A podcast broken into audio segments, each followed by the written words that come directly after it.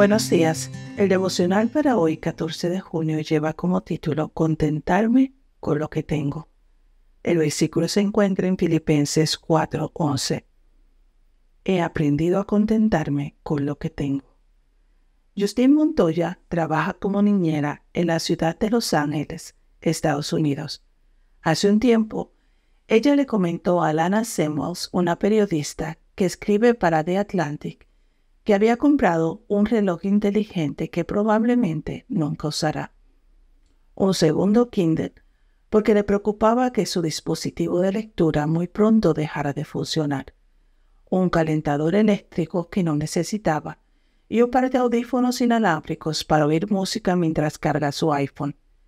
De acuerdo con la Agencia de Análisis Económico, solo en Estados Unidos cada año se gastan miles de millones de dólares en relojes, equipajes, teléfonos y otros aparatos electrónicos que la gente admite no necesitar.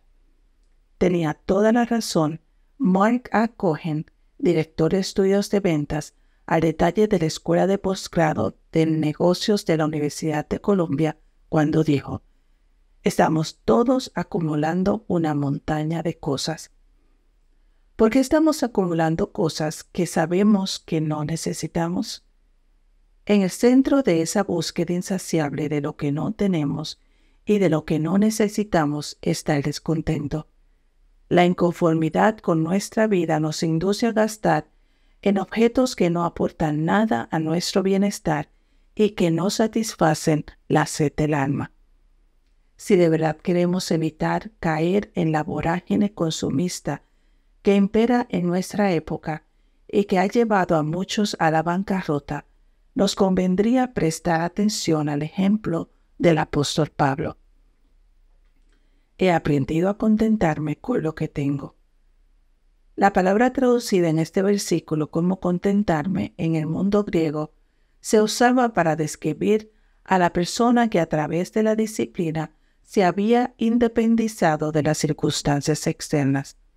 La nueva versión internacional la traduce con las palabras he aprendido a estar satisfecho. Este es un camino que implica disciplina. Pablo comprendió que su felicidad no dependía de lo externo, de lo mucho o poco que podía obtener. Aprendió a estar contento con lo que tuviese, porque el secreto de su gozo radica en tener a Cristo. Es en ese contexto que aparece la famosa declaración